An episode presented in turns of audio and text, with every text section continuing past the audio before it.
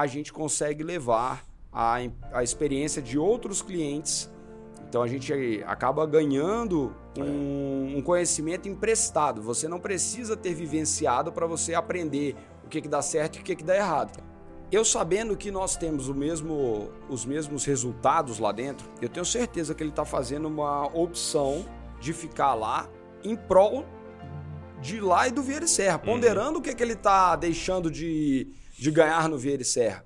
Então eu nunca vou achar que ele está priorizando alguma coisa. Porque é só dele. Porque é o interesse próprio dele. Uhum. Quando a gente se propõe a fazer direito para negócios, eu não posso deixar nenhuma área que seja da pessoa jurídica desassistida. Olá, meus queridos e minhas queridas, Saulo Miquiles aqui no episódio 4 do Rainmakers. E hoje eu não estou com um, mas com dois Rainmakers, os irmãos Léo e Dudu Vieira Serra e Rocinha. Tá certo? Certinho. Oh, obrigado por estarem aqui. Obrigado pelo convite. Valeu, obrigado. Prazerzão ter vocês aqui. Vocês, pô, que tem. Estão aqui porque tem 10 empresas no atual momento, amanhã a gente não sabe. Os caras são sócios da Junta Comercial de Brasília. Né? Tem vaga cativa lá na, na Cefaz, de tanto imposto que eles pagam aqui no DF. E que de verdade são dois Rainmakers e inspiração para mim, além de amigos. Muito obrigado por estarem aqui. Se apresentem, quem são vocês? Começando pelos mais velhos. Por favor. Vamos lá. o meu maior título hoje é de amigo do Saulo. Opa! Não, mas deixando de lado o amigo do Saulo, o pai do Xande da Flavinha, esposo da Babi, profissionalmente, advogado, né? A gente preenche ficha ainda dizendo que é advogado. Além do escritório, são nove empresas, mas certamente eu, a gente se apresenta ainda como advogado. Boa. Bom, eu sou o Léo, amigo do Saulo, irmão do Dudu é, e também advogado. E eu digo que, embora a gente tenha de fato essas empresas hoje, nós somos advogados e estamos empresariando. Então, assim, uma coisa que a gente sabe é que a advocacia a gente não vai largar, mas as outras empresas, isso, essa não é uma verdade absoluta. Né? Então, pode ser que a gente aumente esse número, pode ser que diminua, mas enfim, a advocacia vai continuar. Vai continuar. E eu já vou começar mandando. O escritório é uma empresa ou não é uma empresa? A gente conversa sobre isso, né, Saulo? Bota aí o microfone mais perto, assim. A gente, a gente conversa sobre isso, né? A gente. É, na verdade, o escritório é a empresa. A gente trata como empresa. A gente... Óbvio que eu não estou falando do ponto de vista formal. Eu sei. Né? Não, é. Esse, esse eu já galera, deixei lá é... fora quando eu tirei o paletó. Isso. Mas, mas eu acho que o escritório, a gente tem muitas limitações que, que não deixam a gente curtir ele como uma empresa de fato. Né? O marketing é muito limitado, uhum. as possibilidades de contratação são diferentes. E o trabalho tem que ser artesanal. Né? Sou eu envolvendo ali diretamente, multiplicar o meu tempo é difícil.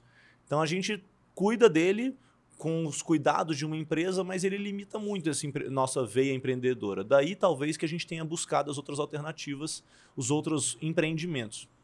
E foi pensado isso, tipo, cara, estamos aqui no escritório e tal, mas estou sentindo essa necessidade, ou foi por acaso? Não, foi, foi por acaso. A gente, na verdade, é isso. Eu acho que a gente nasceu para empreender, é, a gente gosta muito disso, mas surgiu como oportunidade, aí eu já vou remeter lá para trás. Engata, engata. a gente. A gente 2011 ali, talvez, né? Pode ser. Eu não, não, não vou me, Pode, é, eu acho que foi logo no início. O escritório foi aberto em 2010, no início em 2011. Foi nosso primeiro empreendimento, o escritório. Isso, o nosso Vieira primeiro Serra. CNPJ foi o Vieira Serra. Vieira é. Serra, exato. E aí depois nós abrimos um restaurante. Essa aí poucos sabem. Qual era o restaurante? A gente tinha um restaurante na 307 Norte. Vivar. Se chamava Vivar. Né? E foi a melhor pós-graduação de direito e de empreendedorismo, porque a, o investimento foi caro, a gente suportou esse investimento. É, foi a melhor pós-graduação, mas talvez tenha sido a mais cara do mercado. Pós-graduação em Harvard. É. Mas a gente aprendeu um bocado também, cara. A gente aprendeu a importância de ter feito um acordo de sócios porque não tínhamos feito. Hum. Aprendemos como é que funciona um processo de, de, de solução de sociedade. Aprendemos. Tudo na prática. Foi muito doloroso. Problemas tudo trabalhistas. Tudo do ponto de vista do empreendedor. Exatamente. A escola da vida, né? pois é. E aí, todos os processos internos também, né? Como é que funcionava uma, uma gestão de, de, de uma empresa. E aí, falando tecnicamente, uhum. né? Até porque na, em 2010, convenhamos, o escritório não era tratado como uma empresa, né? Era, era uma tentativa ali, até um pouco irresponsável da nossa parte, não para com os clientes, mas da nossa parte, porque a gente abriu o escritório sem nenhum cliente. Né? Então, como é que uma, uma empresa se sustenta sem nenhum cliente e sem um projeto para captá-los? Como que esses clientes vão entrar, né? Porque abrir sem nenhum cliente ainda vai, mas sem saber como que eu vou trazer. Exatamente. É. Nosso cliente era nosso pai num primeiro momento que pagava os aluguéis. E aí, do, do da sala, né? Foi a ajuda que nós tivemos. É, ele pagou por um, por um. Até conseguirmos é, fazer frente a, esse, a esse, essa despesa. Mas foi, foi o que, que motivou também de dizer o seguinte: olha, nesse momento da vida, a gente não tem muito a perder. Ainda não constituímos família. Tamo... Era o momento de apostar. Né? Era o momento de apostar, exatamente.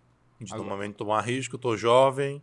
Agora eu se sei der que eu errado. Sou, eu não sou o único nessa. Nós não somos os únicos nessa mesa que começamos com a advocacia e também tinha e também tinha empreendimento na área de alimentação, né? Então, só que a minha ordem foi inversa. O meu primeiro CNPJ foi uma cafeteria. Foi? Foi uma franquia do Café do Ponto quando eu estava em Manaus ainda, né? Não, aqui, já aqui, aqui já mas aqui. eu estava no último semestre da Faculdade de Economia e, portanto, eu estava no sétimo da Faculdade de Direito. Então eu abri, eu morava no Lago Sul, loja no Taguatinga, no Taguatinga Shopping monografia de economia e aula de direito. Então estava tranquilo. Tranquilo. Vida tranquila. Vida tranquila. Vida tranquila.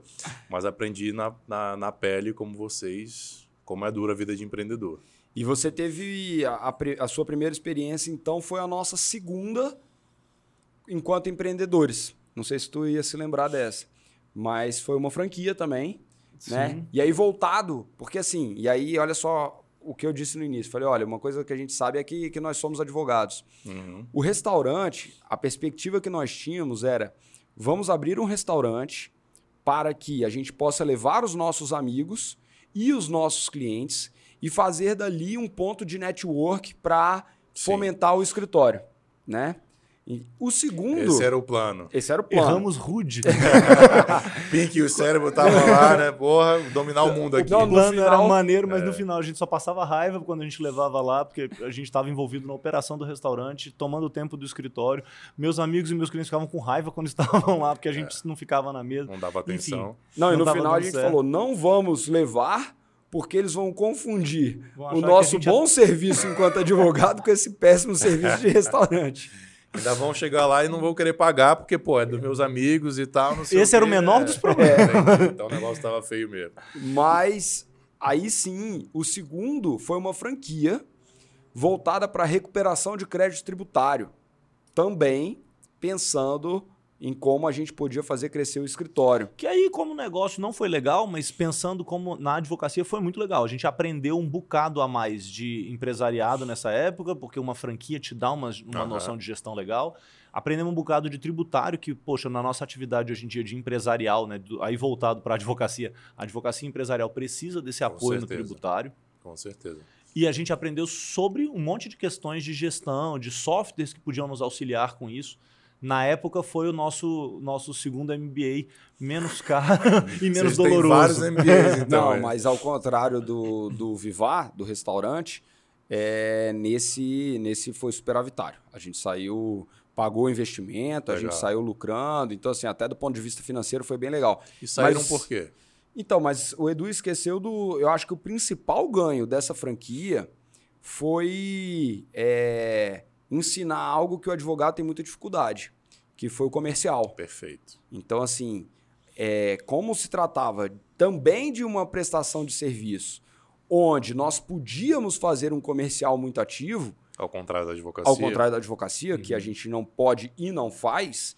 É, ali a gente aprendeu como é que funcionavam as técnicas, a gente se debruçou em estudo, a própria franquia dava dava um suporte nesse sentido. Eu lembro que assim que a gente entrou, tinha um curso sobre vendas. E, poxa, isso em 2012, não, em 2013. Cara, era pra gente ainda algo muito avançado e hoje em dia, uh, hoje em dia você ainda tem esse, esse conhecimento mais difundido, mais você fácil, acha, é. né? Na época eu não achava. Quando alguém ensinava sobre rapport, sobre forma de lidar com o cliente, tipos de, de objeção era um mundo novo pra gente. É, foi, foi, legal. Foi uma semana em São Paulo de treinamento. É. Foi bem maneiro. E a gente saiu, já te respondendo, porque era franquia.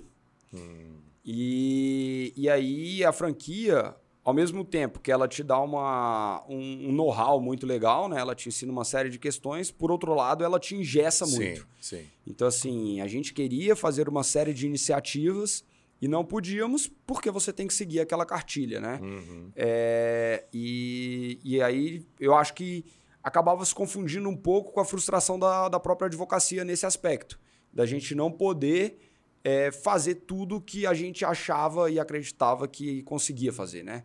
Mas o modelo deu certo. Assim, a gente gostou, né? Hoje em dia a gente tem uma franquia, a gente tem a franquia Uhum. da Smart Fit, e a gente tem três franqueadoras. Então a gente. Você vê que o modelo de franquia. bastante. é, A gente tem. é, Ela gera limitações, mas continua sendo um bom Claro, negócio. Mas como tudo na vida tem prós e contras. né? É, É isso. exatamente. Mas vocês, então, hoje vocês têm 10 empresas. Mas ao longo do tempo, vocês lembram quantas? Porque Eu acho que a gente só fechou essas duas, né, Léo? É, não, não foram. então, foram 12 aí. foram Deve ter sido isso. O resto a gente é holder, né? A gente bota, Entendi. a gente segura, né? Entendi. E, cara, como é que foi esse passo de 1, 2 para 10? O que, que mudou nesse meio tempo aí? Como é que vocês planejaram isso? Chegou um momento que vocês falaram que começou por acaso, mas, pô, vocês viram, é, realmente isso aqui é bom, vamos estruturar. Em algum momento a gente quis a- a- a- abarcar mais CNPJs, né? Quando a gente começou, a gente começou nosso relacionamento com a Global em 2015. A gente começou advogando para a Global. é o faz o quê? É, estou presumindo que todo mundo sabe, né? A Global é, a nossa construtora, Incorporadora. incorporadora e construtora, mas focado no Minha Casa Minha Vida. Esse ano a gente vai construir 400 unidades do Minha Casa Minha Vida. Já é uma empresa que tem uma atração assim relevante. Uhum. E a Global tem um segundo braço, que é o Global, a Global Prime, que constrói casas em alto padrão. E aí a gente constrói em bairros nobres, imóveis de mais de mil metros e tal. Aí é um, é, são as duas pontas da cadeia, o Minha Casa Minha Vida e o altíssimo luxo, né? E a gente, a gente começou o relacionamento com a Global em 2015 e a Global construía muito pouco.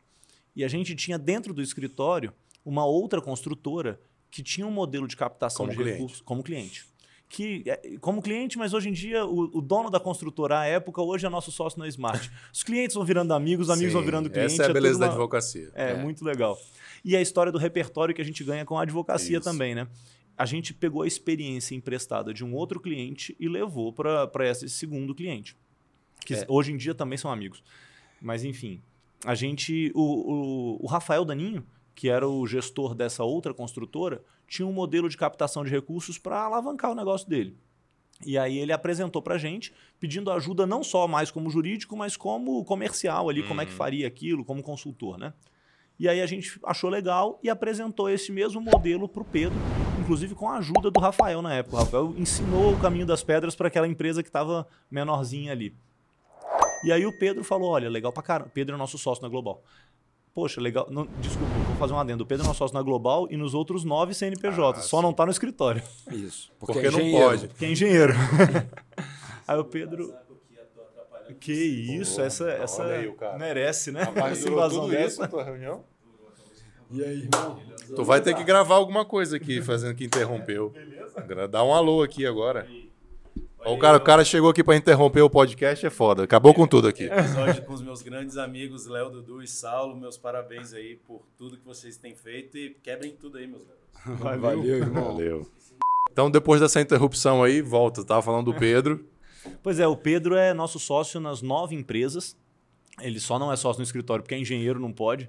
Mas aí o Pedro falou, cara, legal demais essa toada de, de movimentar a- a- o crescimento da empresa, mas eu não sei fazer isso não, eu sou, eu sou bom de obra. Se vocês toparem fazer isso, vocês se tornam sócios da Global e a gente faz junto. Aí É. a gente, depois de uns três ou quatro horas, veja bem, a gente, cara, vamos, vamos, porque é uma... Oportunidade A gente, passou. na época, estava só com, a, com Vieira e Serra. A gente já estava há um tempo. O restaurante tinha O fechado. restaurante estava fechado, a franquia não tinha sido muito maneira, a gente estava meio calejado. Falou, cara, vamos. Mas Vamos aí eu novo. deixa eu entender o seguinte. Vocês já tinham meio que se conversado e falando assim, cara, vamos procurar Não. ativamente ser sócio? Não. Não. Ou faz mais aquela Ainda coisa não. que. Ainda não, né? Esse papo rolou, tá? Mas, mas rolou já com o Pedro. Né? Tá. Então, assim, primeiro, primeiro empreendimento desses 10 que a gente tá. desses 9, né? Que nós estamos conversando aqui agora, é, foi a Global. E aí, por meio dessa, desse contexto todo que o Edu colocou. Na época, ah, foi, foi o Pedro ofereceu essa parte da sociedade, mas a Global construiu seis unidades naquele ano. Então, assim. eram oito? Oito. Pois é. Ah, não. É, Não diminui, não diminui o número de pontos. Ele, tava, ele tá errando por 33%. É, exatamente. É, em termos de percentual é bastante mesmo. Mas agora a gente vai, vai, vai construir 400. Então, assim, teve um, um crescimento grande. E aí, o Edu mencionou algo muito, muito bacana que a gente sempre fala, e, e, e tu acabou de comentar também, que é a advocacia ela, ela tem alguns, algumas nuances. Por isso que, que ela tem que ser encarada como empresa, mas não é, né?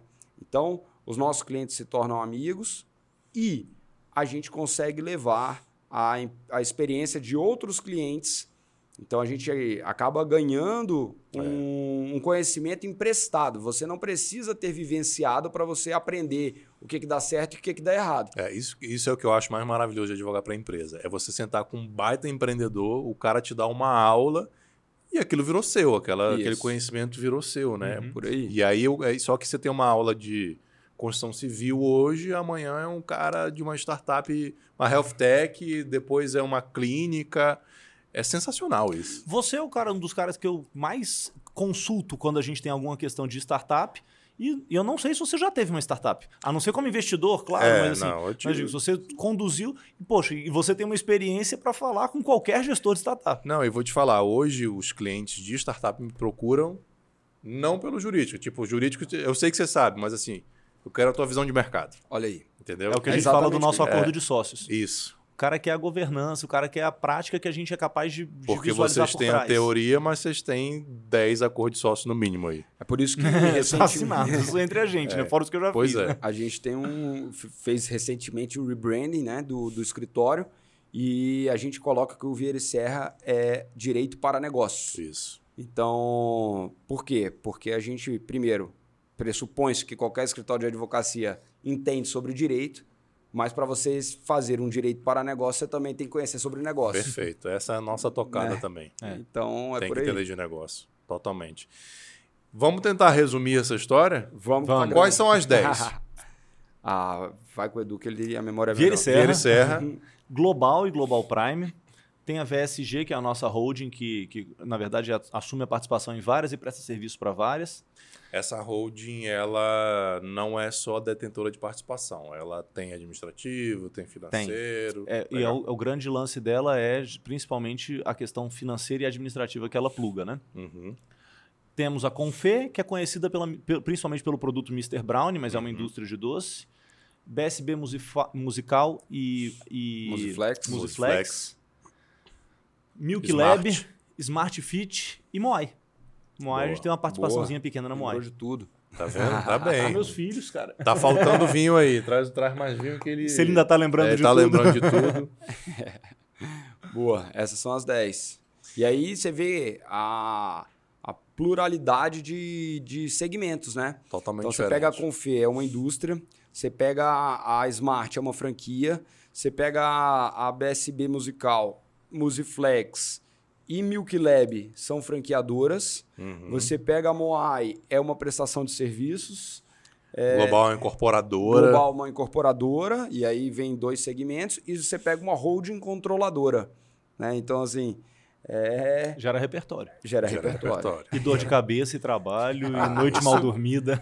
Mas isso se tivesse um- uma barraquinha de cachorro quente na esquina também ia ter, cara.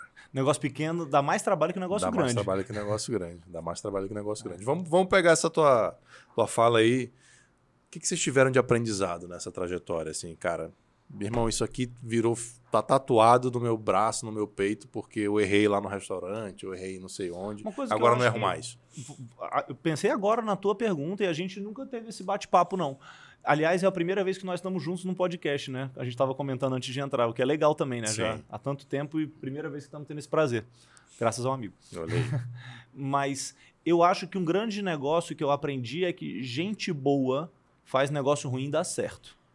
Gente ruim não faz dar certo nem negócio bom. Uhum. Então eu acho que a gente começa certamente sempre escolhendo pelos sócios. Cara, sem conversar, eu, você Esse tirou as seria- palavras da minha boca. Eu falo assim, independentemente do negócio, olha quem são as pessoas envolvidas nele.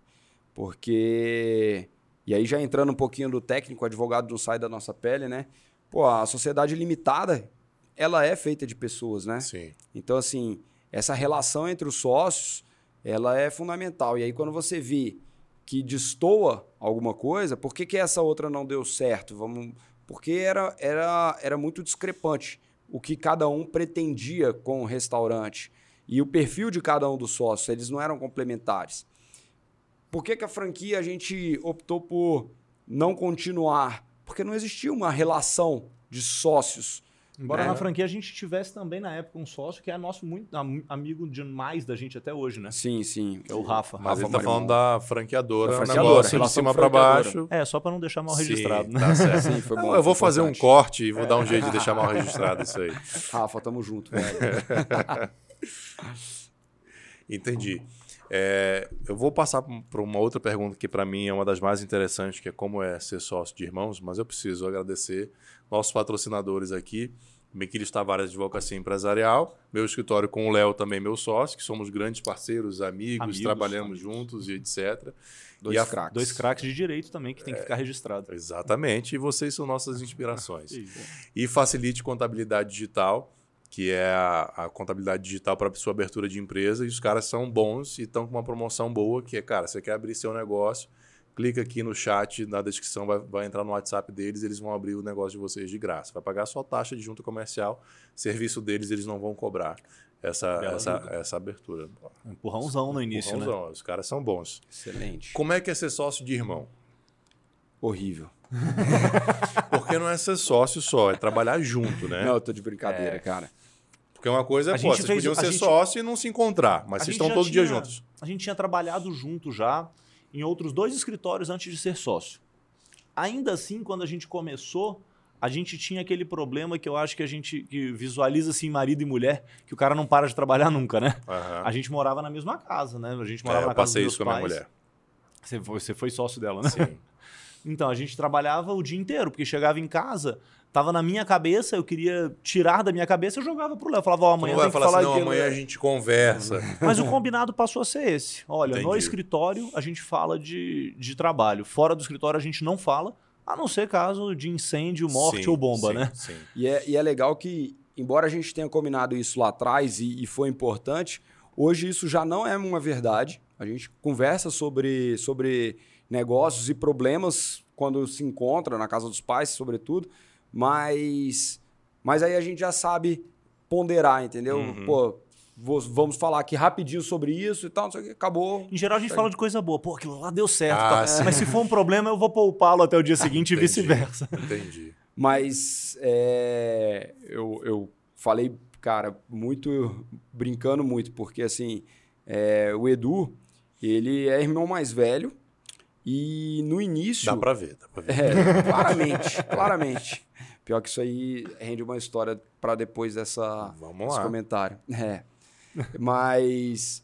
E aí eu, nem- eu nunca nem falei isso para ele, mas ele me ensinou muito a, a, a ser um sócio ponta firme, cara. Eu lembro uma vez que eu errei, porque quando nós abrimos o escritório, eu não era advogado ainda. Eu estava no meu nono semestre. Então, Daí é que o nome é Vieira e Serra, sabia? Porque nós somos Serra Vieira, né?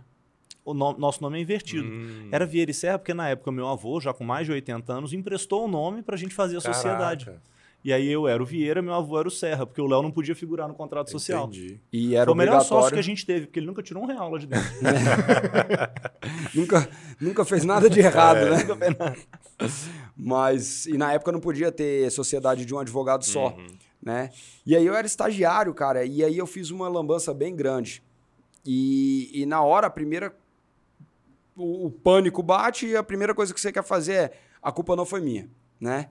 E ele na hora falou: não, ó, se, que se a gente errou, quem errou é o escritório, vamos resolver. E eu sabia que a culpa era minha. Então, assim, é, as relações sempre foram muito tranquilas, cara. Claro que a gente, até se ajustar, e aí é como um casamento, né? A gente vai, vai vendo o que, que pode ser exigido do outro ou não. Eu lembro Como qualquer sociedade, sendo irmão ou não, né? então, então assim, por exemplo, eu chegava muito cedo no escritório e o Edu não chegava no mesmo horário que eu. Aquilo no início me incomodava profundamente. E com o tempo você vai vendo, cara, não vale a pena eu ficar tão batendo nessa mesma Uhum. tecla, tipo, não, não faz sentido. E aí você vai se moldando junto do outro. Mas, por incrível que pareça, a gente nunca brigou.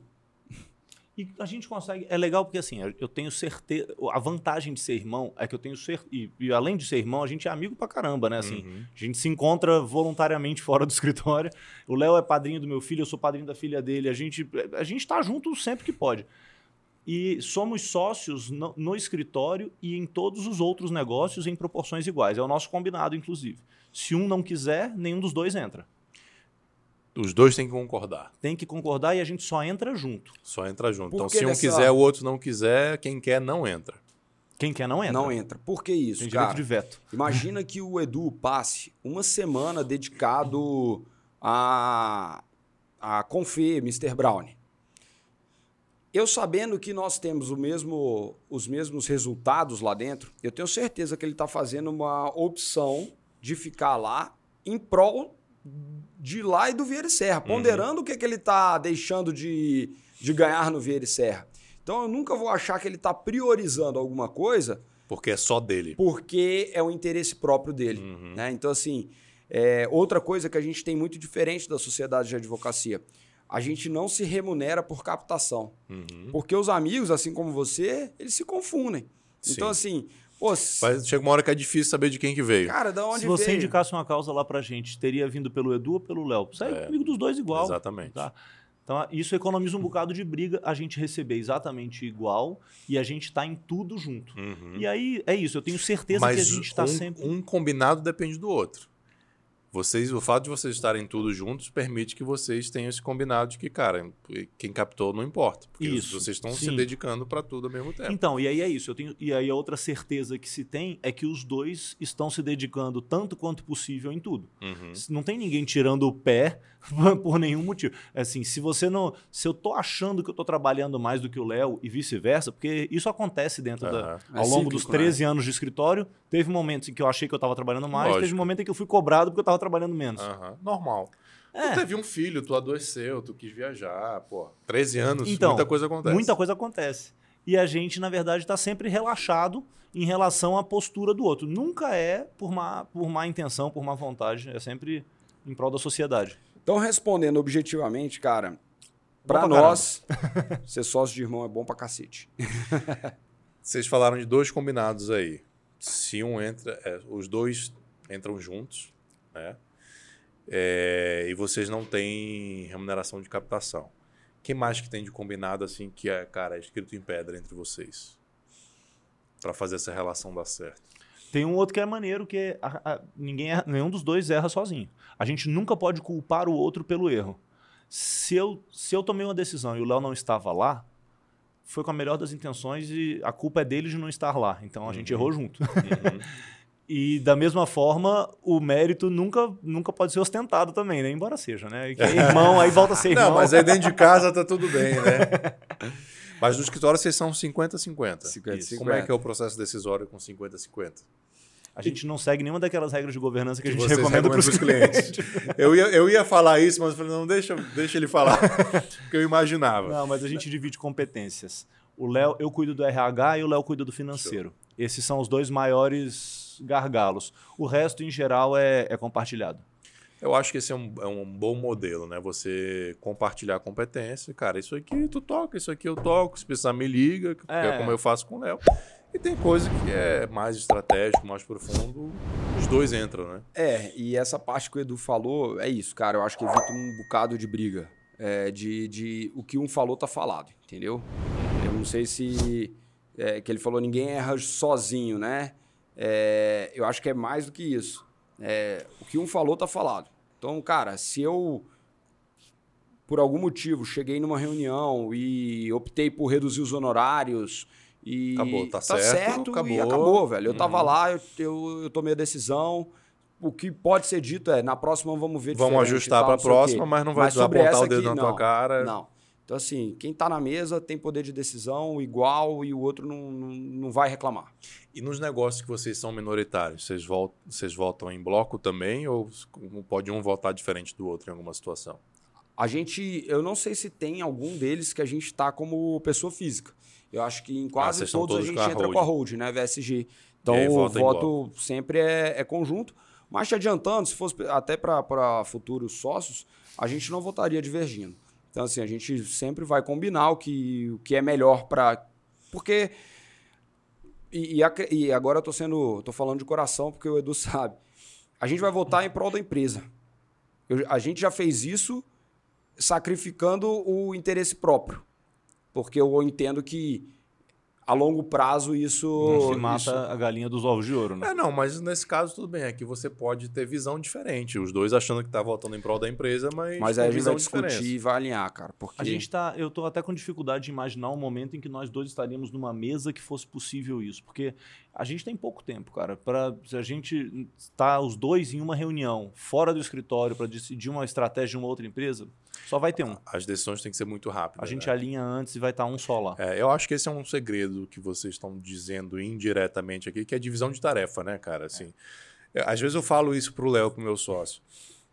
Ah, vamos participar nós dois dessa reunião aqui. Bicho, não, senão tem que ser, fazer muito sentido os dois estarem numa mesma reunião, Uhum. porque a gente decidiu se unir para somar esforços. E se os E dois um fazer a mais um faz coisa. mais que dois, né? Exatamente. Cara, isso que você está dizendo, a gente, a gente entende a força que tem, principalmente por sermos irmãos, de poder somar como, como repercute a presença, entendeu? Então, assim, o fato de eu estar em um evento, de eu estar num, num seminário, alguma coisa, as pessoas automaticamente já lembram do Edu, Sim, já lembram isso do é escritório. sensacional, né? Então, então, quando a gente multiplica É um clone. isso, cara, a gente consegue reverberar muito mais, entendeu? Uhum. Então, é, concordando com o que tu tá colocando, é bobagem a gente ficar é, concentrando os nossos esforços no mesmo lugar, salvo se de fato valer a pena, né? Muito Sinto necessário. inveja dos meus tios, que eram oito.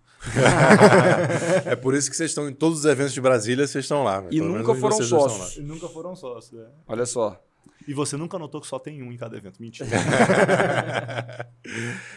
Cara, vou dar uma aqui de arquivo confidencial de Faustão. Dale, vamos. Qual que é o maior, a maior qualidade, o maior defeito do teu irmão? Maior Quem? qualidade, E o maior defeito? obstinação. Se é qualidade ou defeito? É os dois. Cheio de entrevista de emprego. Não- meu maior defeito é ser perfeccionista. Não, não, não, mas o Léo é isso. A gente tem, tem- é, a gente usa essa frase para um outro sócio nosso, que é o Zé. Obrigado. Mas com o Léo é verdade também. Obrigado. Se o Léo resolver que ele vai construir uma casa no meio do eixão, ele vai construir. E aí isso é uma vantagem, porque assim, se a polícia chegar lá, ele vai construir a Uhum, casa. E tá- só que é um defeito também, porque no meio do caminho ele podia parar e pensar se era uma boa ideia. Entendi, entendi. Se É ele verdade resolveu que ele vai isso? chegar naquela bola, ele vai chegar naquela bola. Cara, eu costumo cumprir o que eu falo que eu vou fazer. Então, assim, é, muitas vezes tem, tem suas consequências, mas Entre mortos e feridos, a casa vai estar construída. vai estar lá, meu irmão. No prazo ela tá lá. Mas, não, mas eu não vou ficar com um não pra, pra falar do Edu. Cara, maior qualidade. O Edu tem uma, uma inteligência muito acima da média. Então, assim, eu, eu acho que eu sou um cara que eu consigo fazer leituras de ambiente e tal, mas a capacidade que ele tem de compreender e ver à frente é absurdo. Então, assim, Podemos essa- encerrar o podcast aqui. O Léo me elogiou, velho. Acabou. Calma, tem um defeito, tem um defeito, pô, deixei pro fim. Mas ao mesmo tempo, cara, ele, ele é muito é, vislumbrado. Então, assim, ele, ele sonha muito alto e tem hora que eu falo, bicho, calma. Eu acho que você tá vendo tão à frente que segura, vem pra terra, Aham. velho. A gente não vai. É. Mas por outro lado é bom, cara, porque assim, faz a gente pensar grande. Então, por Essa é exemplo. uma combinação de sócios maravilhosa. Um que pensa, e um que sonha e outro que executa. Porra. Imagina se ele acreditasse no meu sonho e construísse a E casa lá no meio do chão. Saía. Vai lá. O- A gente fez agora um, um trabalho de soft skills lá no escritório. E, e o resultado foi maneiríssimo. Você tá falando dessa complementação. Cara, e aí tem o. Eu, eu, eu desconhecia, era para mim totalmente novo, a questão dos, dos bichos, né? Eu não sei se te é familiar. Qual... Quem indicou pra gente esse trabalho, inclusive, foi o Bruno Ladeira, que estreou aqui o Rainmakers, né? O 01. Que é sócio do irmão. E nosso sócio. E sócio de vocês, mas que tem uns combinados com o irmão também, que é também, bem interessante. E aí, dando os créditos, né? Quem fez esse trabalho foi a Lili, lá É. do. é, se chama Match, o produto dela. E aí, o, o Edu são quatro bichos que todos têm um pouquinho de cada um dentro dos seus soft skills. Mas tem uma característica que predomina. Exatamente. É tipo papagaio. Cara, eu sou os bichos? 76%. É tubarão, águia, lobo e gato. urso, gato. Gato, gato, com certeza. Então, é, eu sou 76% tubarão e lobo. E o Dudu é o contrário. Tô no Shark Tank em- O Léo é 76% racional, eu sou 76% emocional. É. Então, Maravilhoso isso. É, Maravilhoso. Os dois estão nos polos Pra serem extremos. sócios é maravilhoso, se se entenderem. Como, Ela como falou, é o ela caso de falou, vocês. cara, eu nunca vi isso. Porque assim, normalmente você tem uma pessoa equilibrada. Não, vocês têm uma característica muito forte de um lado. Só que um de um lado e outro de outro. Você tem dois desequilibrados juntos. se apoia aqui no meio. Né? Você é 76 gato e... Ah, eu não lembro o nome, Águia. mas eu sei que é 76% emocional. É isso. Emocional, exatamente. E quando vocês foram fazer divisão de tarefas, vocês levaram em consideração, cara, meu irmão tem essa e essa qualidade, não vou deixar isso com ele? Ou foi meio que no feeling? A gente foi descobrir isso, se você for pensar, semana passada ou retrasada, quando a Letícia falou pra gente. É. Mas imaginei. indiretamente eu tô cuidando do RH e o Léo tá cuidando do financeiro. Já era, a gente já tava cuidando de acordo com as habilidades sim, pessoais, Sim, né? sim. O- o- eu fiz a mesma pergunta pro Bruno, que você mencionou, o Bruno Ladeira. Ele falou assim, cara, eu nunca tive essa conversa com meu irmão. É meio que natural, porque o que essa pessoa fez com vocês foi apenas sistematizar e botar num Isso. papel. Materializou. né? Materializou o que vocês intuitivamente já sabiam, né? É, Então, convivendo junto há um bocadinho de um tempo. bocadinho de tempo, né? É, e é isso, né? Assim, além de sermos irmãos, são 13 anos azeitando essa relação. né? Então, muitas das coisas que, no início, ao contrário de hoje, a gente tinha pouquíssimos compromissos, né? A gente queria era ter compromisso. Então, a gente participava das mesmas reuniões. Jamais eu perderia, perderia a oportunidade de estar presente na única reunião do mês. Chegou um cliente que caiu de paraquedas. Chegou um cliente empresário, ele era dono de uma barraca de cachorro quente. A gente É. Não vai deixar ele Se sair daqui dia, sem que os dois estivessem lá dentro. Não, se, eu- se fosse hoje em dia o, cara, o entregador do iFood passasse, a gente ia botar ele lá dentro. Não, não, vem cá, você tem algum É. problema? Conta pra gente. Brincadeira, mas o. Mas, cara, essa. Você vai, você vai tendo uma sintonia ali em reunião, você já vai sabendo as piadas. E aí lembra daquela confissão que eu ia, Isso, ia fazer? Chegou o momento, vai. Conta aí. Bota uma trilha aí, Gui. Bota uma trilha emotiva. Você foi falar, o o Edu claramente é o mais velho, né? E acontece muitas pessoas. Tem gente que acha que a gente que é parecido, e já aconteceu de confundirem um pelo outro, o que eu, eu acho um absurdo. Eu não, acho que a gente é, tão não. parecido assim. Não, não. Acho que se você disser que é irmão, não espanta, não. É, mas confundir, não. Mas já aconteceu, Acho que talvez mais seja pelo jeito o jeito e o local, né? Às vezes você encontra que- no tribunal ali, talvez. Enfim. do que fisicamente. Né? Mas na reunião, às vezes, quando descobrem que a gente é irmão, perguntam, pô, mas quem é o mais velho? Aí eu sempre falo, sou eu. É porque o Léo pegou umas estradas mais esburacadas do que a minha. Cara, Isso deixa ele com raiva, cara. E eu já sei que vai deixar. Então eu começo a rir Já antes de soltar antes a da piada. pessoa rir. A E tem pessoa nem 13 precisa anos rir. que não solta essa piada. né? Tem. Não, esse é o problema. A piada em si, ela, ela não me irritava. Agora, quando vinha a pergunta, mas qual de vocês dois é o mais Aí, velho? tipo, ele já fica puto Cara, eu antes já e tu já ri sabia. antes. Eu já sabia pra onde aquele papo tava indo, entendeu? Eu falei, E "Velho, não normalmente é, um possível." cliente novo, porque não sabe nem que a gente Claro. é irmão e tal. Então ele tem que rir pra ser simpático. Aí eu rio mais ainda disso. É bom Entendi. demais. É, é. Agora a gente expôs aqui, ele fez só pra se defender, porque eu não posso mais fazer. É, esse foi um dos motivos da gente parar de fazer reunião junto. Entendi.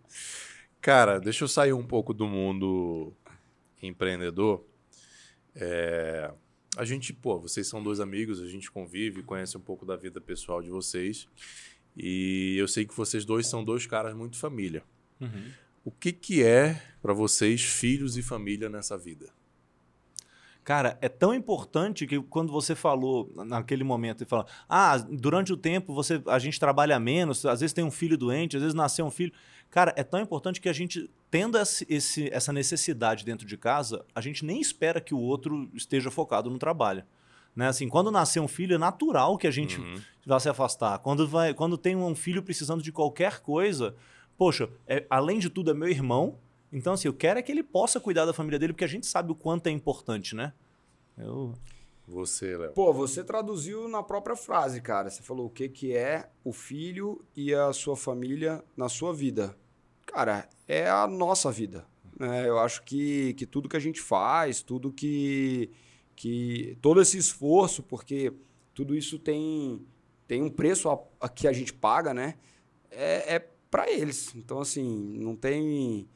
é, não tem muito para onde fugir. É, é- é pensando no que, que a gente pode deixar para eles, é pensando em conseguir dar uma melhor educação, uma qualidade de vida. O que- exemplo que eu tô dando, né? Uhum, uhum. Quem, quem é o, o que, que é trabalho? O que, que Sim. é o que, que é O que que você representa o trabalho, né? Exatamente, assim, capacitação.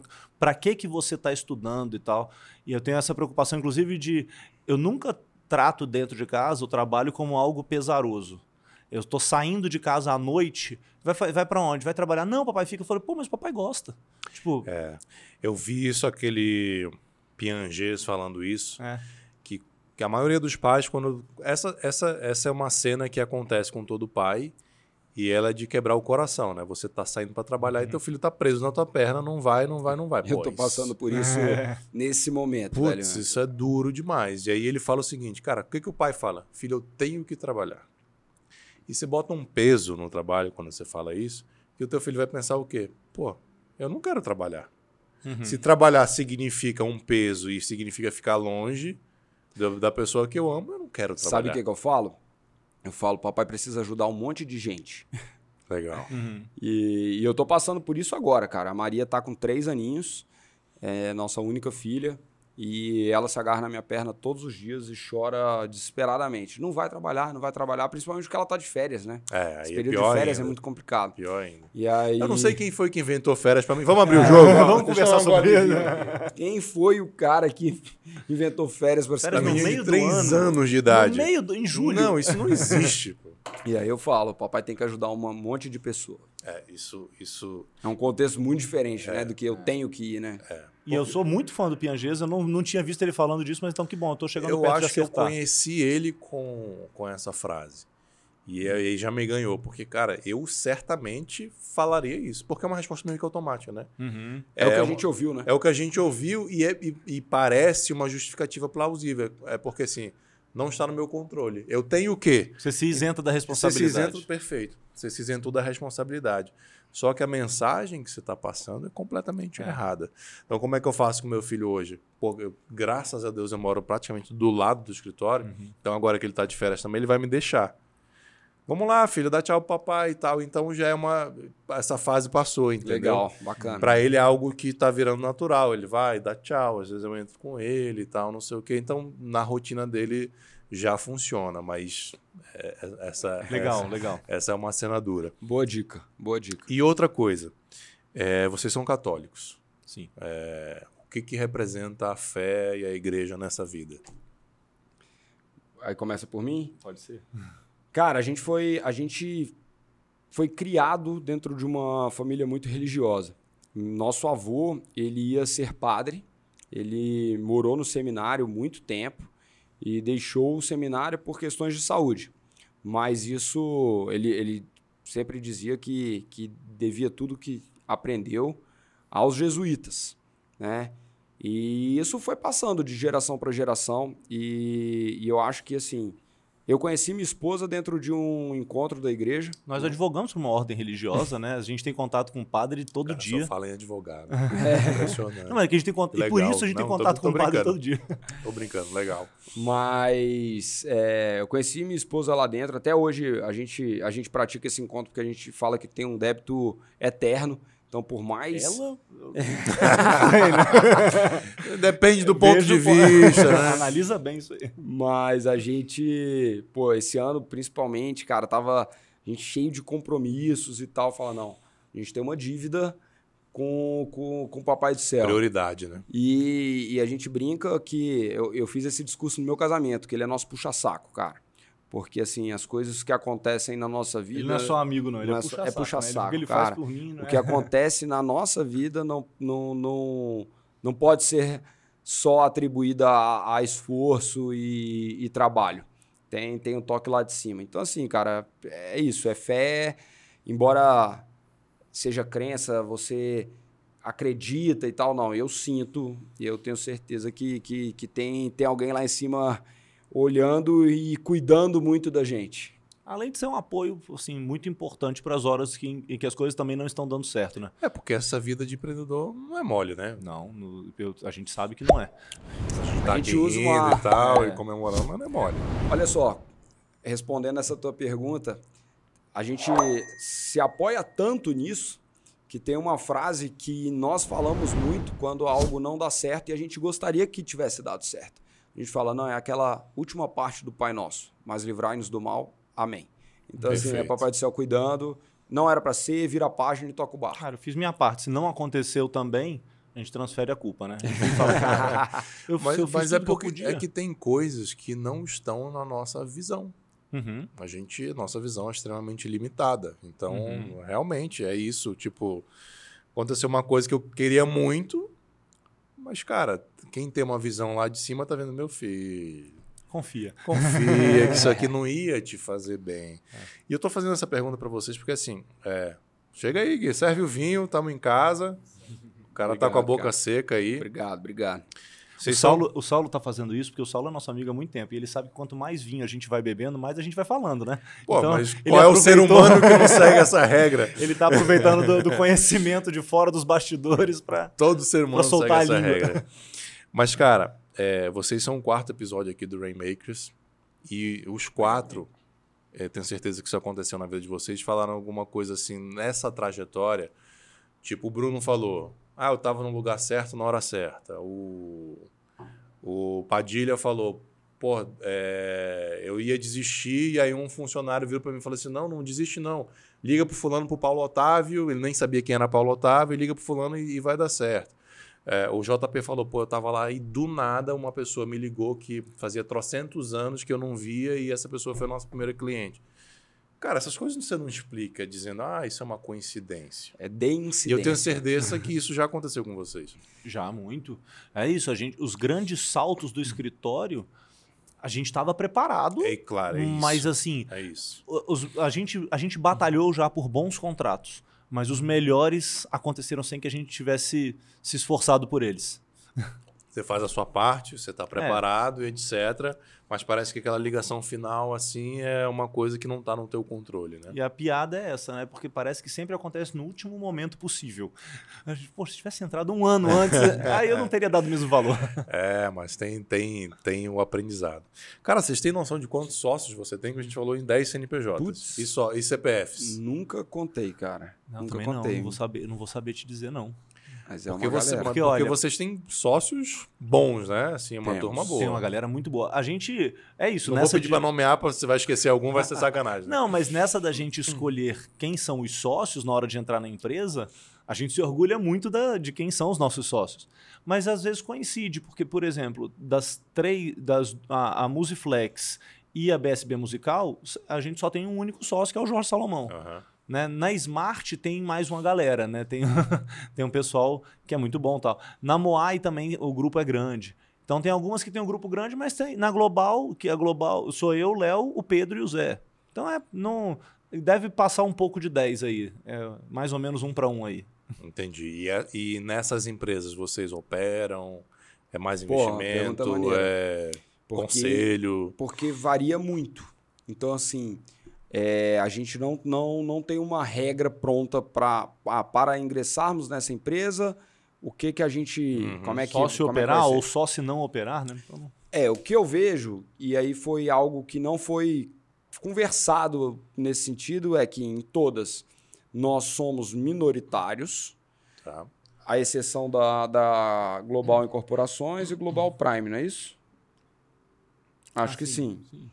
É, nelas e VSG, né, que é a holding. Então, nas outras seis, nós optamos por ser minoritário. Em algumas delas a gente poderia até, inclusive, ter sido majoritário, mas não era uma, algo que a gente queria. E em muitas nós trouxemos o jurídico para dentro do escritório para a gente poder ter uma visão mais realista do cenário ali dentro. Então, se eu tenho jurídico, eu consigo Sim. ver se as coisas estão andando, andando bem. Normalmente a gente consegue cuidar pela VSG do financeiro, e a gente cuida do jurídico no escritório. Se eu estou vendo o financeiro e o jurídico, jurídico, você a gente tá está com- bem por dentro É, do que está tá- tá bem- acontecendo. mesmo não operando, você está bem É, por dentro. É né? isso. Mas operar, eu acho que talvez os trabalhos mais relevantes sejam dentro da, da, da Global. É, Moai. Ih, bicho, a gente opera pra caramba. Acabei de chegar à conclusão. Musiplex. É, tem um monte de coisa, cara. É. Mas, mas o nosso dia a dia é passado dentro do Vieira e Serra. É, é dentro do escritório que a gente gasta a maior parte do nosso tempo, Até porque vocês certamente. devem ter montado uma estrutura lá também para acompanhar, os outros negócios, né? É. E nossos sócios operadores em todos os negócios são bons pra caramba, né? É um pessoal sempre. É sempre al- alguém que, que sabe muito mais do que a gente naquilo. Entendi. É. Qual foi o maior desafio que vocês enfrentaram nessas 10 empresas e 13 anos de empreendendo? Roubou um belo de um silêncio, né? Mas Eu acho que assim. vamos, vamos é porque puxar alguns aqui. proporcionalmente. É, é- hoje em dia a gente olha como um negócio pequeno, mas a dissolução do Não, escritório, mas- do, do restaurante, foi um desgaste pessoal muito grande e na época era um dinheiro que era relevante pra gente. É isso. O desafio é o que você está vivendo ali no É, o momento. do né? momento. Então, assim, proporcionalmente, se você for levar em, condição, em, em consideração as condições da época, eu acho que foi no meio empreendedor o meu maior desafio. Concorda, Léo? Cara, concordo, mas quando você me perguntou, me veio à cabeça hum, a- o crescimento da Global. É, eu acho que talvez pelo passar do tempo, é, essa dor do, do Vivar já não, já, não dói já- não dói tanto. Agora, o crescimento da Global foi um desafio que eu acho que assustou a todos nós. Então, assim, chutar essa bola para frente sempre e correr atrás é algo que, que cansa. Né? Então, pô, quando a gente falou, cara, vamos chegar a tanto de VGV, você olha assim, pô, como é que eu vou chegar até lá, cara? É muita coisa, é muito caminho para percorrer. E aí, quando você chega, você fala, puta, deu certo, né? É- Agora tem desafios mais gostosos de contar também, né? Vamos lá. a gente, assim, tornar o Vieira e Serra um escritório grande foi, foi muito desafiador, mas a gente não pensa como uma dor porque deu certo no final. Então, quando a gente começou a operar com massa, que entrou de uma vez um monte de processo, como é que a gente vai lidar com isso? Quem que a gente contrata? Como é que organiza esses processos? Aquilo ali foi, na época, desesperador, foi noites e noites dentro do escritório. E hoje em dia, poxa, parece que é, é pequeno porque já está rodando, mas colo conseguir colocar isso para dentro foi, foi bem legal. E a conquista da franquia da Smart, que a Smart não queria vender franquias e a gente conseguiu arrancar isso a forceps, porque a gente Legal. queria uma Smart e deu certo. Foi, foi legal também depois que vê. Show. Posicionamento de vocês no Vieira e Serra. É um, um escritório empresarial, é full service, é boutique? Como é que vocês... Tô perguntando isso porque nos bastidores rolou um... Como é que vocês enxergam? Cara, Ou para onde vocês querem ir? Eu acho que a gente é um full service para pessoa jurídica. Quando a gente se propõe a fazer direito para negócios, eu não posso deixar nenhuma área que seja da pessoa jurídica desassistida. Lá um, Um dentro administrativo, isso é tem, tem uma coisa, tem licitação, tem tributário, tem consumidor, Legal. mas o nosso forte é empresarial. E aí a gente tem também como braços muito bem desenvolvidos hoje o trabalhista, o imobiliário e o tributário vem, vem chegando. É, o empresarial para o empresário que está vendo a gente aí é o, o que lida com o societário, né? Propriedade intelectual também. Então, isso vai se dividindo nessas áreas, porque tem gente que acha que, por exemplo, trabalhista é direito empresarial, É, né? Só para a é. gente... Tudo que atende a empresa, né? Tudo que atende a Mas empresa se é ele empresarial. entender assim, tá tudo bem pro Vieira e Serra, porque a gente Porque de fato atende fazem, tudo que atende a empresa. Perfeito. E até os próprios rankings nos, nos qualificam como full service, né? Ou é abrangente? Abrangente. Abrangente, é. Porque para ser full service, eu acho que a gente teria que ter penal, família, Sim. áreas que a gente não faz, né? Entendi. Então é um full service para a pessoa jurídica. E vocês têm recebido aí uns prêmios bacanas, né? Como é que é? a gente gosta. Quais foram os prêmios e qual é a sensação? Pô, a primeira vez que nós saímos, Saulo, foi, foi maneiríssimo, porque, pra te ser honesto, eu sempre pensei que esses prêmios eles eram comprados. né? Até eu sair sem comprar. E- Eu posso referenciar que a gente não, não desembolsa Ah, nenhum valor. mas agora eu, eu- posso ficar com a pulga atrás do orelha. Não, isso é comprar. Desde 2020. Em Legal. 2020 a gente saiu como segundo mais admirado do DF. Em 2021 acho que a gente foi terceiro do Centro-Oeste. e é uma surpresa, tipo, Surpresa. principalmente Eles o avisam primeiro. pra gente antes, né? Umas duas semanas antes Aham. de publicar pra todo Legal. mundo, eles falam: você foi ranqueado, mas você não sabe onde. Mas Caraca. na primeira vez já foi legal pra caramba É. saber que estava lá. Na segunda vez já dá um gelinho na barriga e fala, pô, tomara que eu não tenha caído, né? Se eu fui em segundo. Mas a gente vem se mantendo em segundo. A gente terceiro no Centro-Oeste. Em 2022 a gente apareceu, manteve no análise, em segundo no Centro no DF e terceiro no Centro-Oeste, mas a gente foi ranqueado pela primeira vez por um ranking internacional, que foi o Leaders League, e aí na área de direito societário. E aí, em Massa. 2022, aparecemos nós dois nominalmente pela primeira vez como advogados. Eu na área de societário e o Léo no ramo de alimentos e bebidas. E, e E fumos. fumo, mas eu ia esconder o fumo.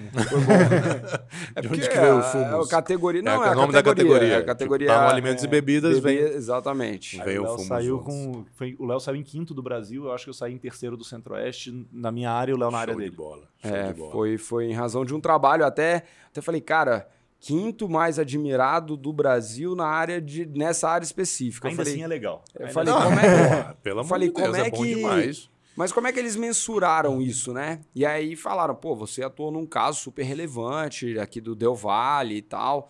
E, e aí, certamente, isso impactou para que, pra que a gente tivesse esses resultados. Bem maneiro, cara. Toda vez que sai, a gente comemora pra caramba.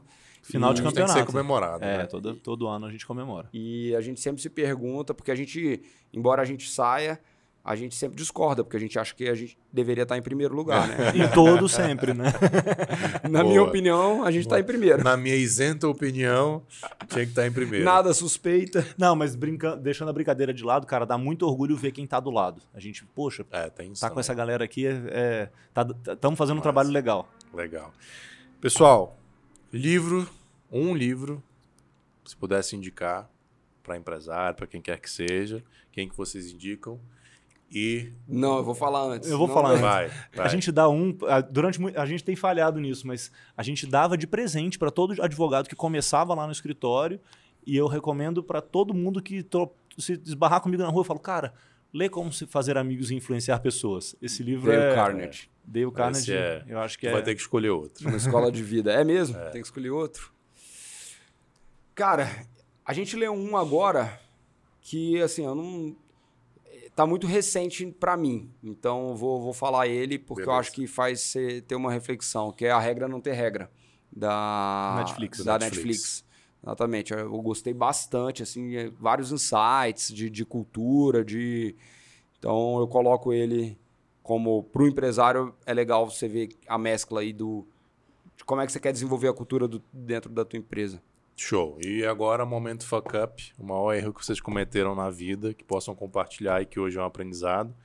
Vou deixar vocês pensarem enquanto eu agradeço a Facilite é, Contabilidade Digital, Global Accounting. Abra sua empresa com a Facilite, clica aqui no, no chat com eles no WhatsApp, eles não vão cobrar nada para abrir sua empresa. Miquiles Tavares Advocacia Empresarial, o nosso escritório, meu e do Léo, meu sócio aqui também, que também atua na- no ramo dos meninos, somos grandes parceiros aqui.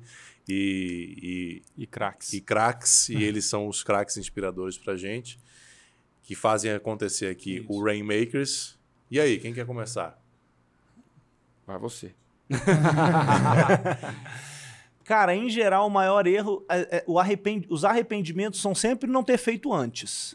Não ter feito antes, não ter botado mais energia, Não ter feito antes o quê? qualquer coisa. Por exemplo, a área trabalhista. Não ter vindo no Não Rainmakers ter antes. vindo no Rainmakers. Pô, é o quarto episódio, eu podia ter vindo semana passada. Brincadeira.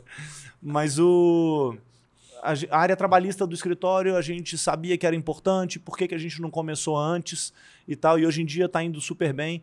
Então, os arrependimentos são, em geral, por que, que eu não fiz antes, por que, que eu não fiz com mais força. Uhum. Agora, eh, fazendo já a minha meia-culpa, assim, a gente toca muita coisa ao mesmo tempo, então não dá para dedicar toda a energia em tudo que a gente gostaria. Mas, mas se tem um Posso- bom posso projeto. te colocar que... numa. Pode. Você acha que isso é uma desculpa válida? A gente toca muita coisa e. Eu acho que se a gente não tivesse realizando, porque tem muita gente que está focado em uma única coisa e está focado em aperfeiçoar aquilo num grau absurdo e não chega no momento da entrega. Startup, você deve ver isso Sim. todo dia. A gente vem realizando em outras áreas. Então, assim, eventualmente eu vejo que uma das minhas empresas, se eu desse uma energia extra em tal ponto, eu já teria resolvido. Mas se eu colocar a energia nas 10 ao mesmo tempo e Uhum. dentro do escritório em todas as frentes que eu preciso, Isso não é uma questão Eu- de, de falta de delegar, de contratar gente, é porque são coisas que só você mesmo É, ou, por exemplo, contratar e delegar a gente é algo que eu pude, poderia estar gastando Tá dando energia mais energia. Eu tô achando que o Léo não tá concordando, não. Não, essa questão de, de do que que Momento fuck up. Qual que é o maior, não maior arrependimento? Tá, eu tava pensando que era não tava concordando com, É, depois, depois ele fala do Ah, fuck up. Eu quero, é. quero saber se ele concorda com a tua Ah, então justificativa. eu tava tava entendendo. Agora eu tô aqui na Berlinda, aí só pra eu entender. É, exatamente. É, exatamente, Senta é. aqui. Cara, eu, eu, eu entendo o que ele tá dizendo, mas eu concordo com você de que isso não pode ser justificativo. E a gente Eu sabe só disso. fiz uma pergunta. Não, mas a sua pergunta foi, foi direcionada a uma, uma resposta. porque. É porque, é, só fazendo um disclaimer, é pra mim também. Eu sei, eu sei. Não, eu vou me valer da, da qualidade que ele colocou pra mim. Então, assim, cara, se a gente quer, a gente vai fazer. Não tem jeito, entendeu? Então, assim, é, pô, pode ter 500 coisas e a gente. E, e ele sabe disso, a gente vai fazer. Então, Quando a gente se propôs a fazer alguma coisa, não dá pra fazer mais ou menos. Pela mas Se metade, eu me é. propus, vou ter É. que fazer bem. Então, É. É. Então, mas eu, é, vamos pro meu momento fuck up? Momento fuck up.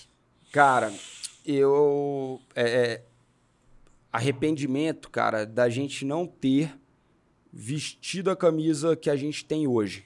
Vou, vou explicar o que eu quero dizer antes, né? Com mais antecedência. Quando o escritório tinha ali seus 5, 6 anos, foi quando a gente falou, cara, por que, que a gente está respeitando tanto a nossa posição aqui embaixo? Se a gente é bom pra cacete, se a gente pô, tem habilidades que só nós temos.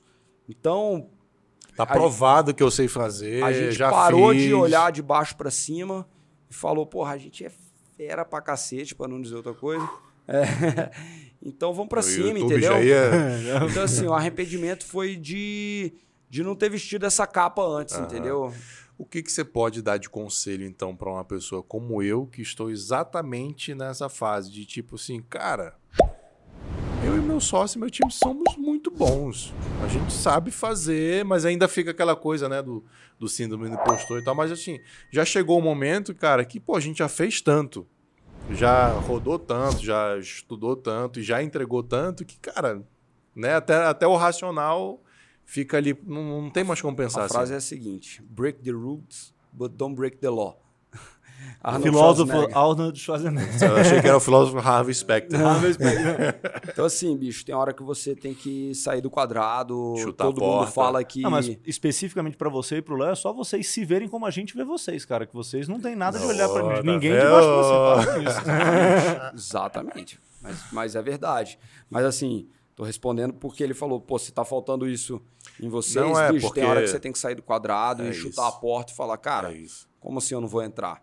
Não, mas a gente tá nessa fase de que, tipo assim, cara, Não falta nada, né? não Nada. falta nada. Então, é posicionamento, é correr atrás e, e, e tam- Mas eu tô perguntando isso porque eu sei que isso é uma dor de empreendedores, não só de advogados, de empreendedores.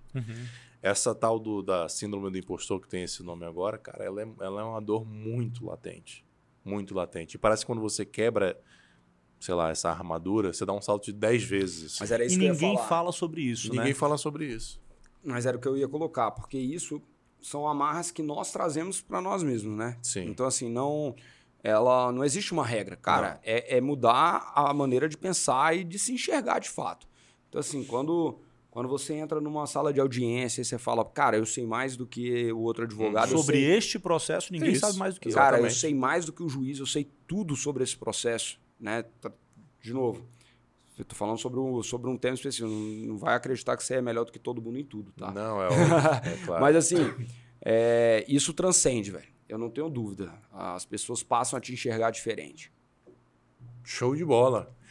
Muito obrigado, meus amigos. Pô, foi um foi bom? cara. Foi bom bom? demais. Curtiram? Foi bom Foi demais. Então, vou deixar aí Obrigado. para vocês se despedirem, deixarem as redes de vocês. Eu já agradeço demais.